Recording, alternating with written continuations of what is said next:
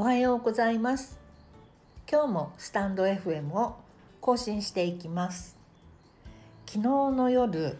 たまたますっごい面白いことがあったのでえ今日はそのお話をしようかなと思います。私の住んでる町ってすごく小さな町でね商店街もこう何て言うんですかね田舎の温泉街温泉街っていうほどあの開けてないんですけど本当にちっちゃい商店街があってでもう何百メートルかすると終わっちゃうんですけど休みの日になるとねなんかそこの商店とは別にあのいきなりハンバーガー200円とか大学芋100円とかいきなりお店開いて出店みたいになってたりするんですよ。なんか近くに山があってそこに結構観光客の方がねいらっしゃるのでその人たち向けにちょっとした食べ物屋さんとかやってるみたいなんですけどうちのお向かいはすごく大きなお宅なのね。でそこのお宅はこの前梅の花もう終わっちゃいましたけど梅の枝をすごいいっぱい100円で売ってました。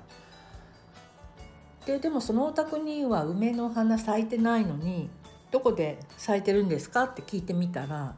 うちは裏の方に梅園を持ってるんだよ。そこから持ってきてるんだとか言っててなんかもう都内とはレベルが違う梅園を持ってるとかですからね。びっくりしちゃいました。でねそのお宅なんですけど昨日夜お買い物行こうと思ったら2階のベランダであのおたげやってる 姿が見えて姿が見えてっていうかあのおたげって知ってますか？あのこうサイリウムみたいの持ってくるくるくるくる回しながら踊るやつね。アイドルとかの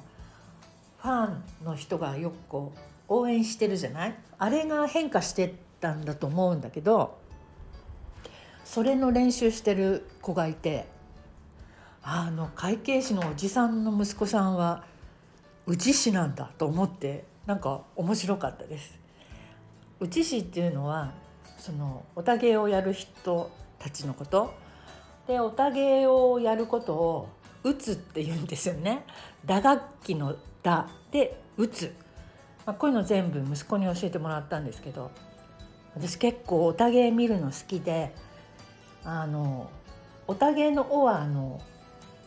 何々を何々のあの「お」ですねあのややこしい方の「お」でカタカナで「おたげ」って書くんですけど YouTube で調べるといっぱい出てくるので見てみてください。あの面白いですよ。知ってんのかなみんなこれ。なんかもう私テレビとか見ないので何が一般的で何が一般的じゃないのか全然わからなくて。で私が知っていることって子どもたちから教えてもらったりすることなんですけど一般的じゃないことを一般的だと思ってたり最近知って面白かったと思ったことが「お母さんそれ1年ぐらい前のネタなんだけど」って言われちゃったり、まあ、その辺はラフィフなんでしょうがないかなと思ってます。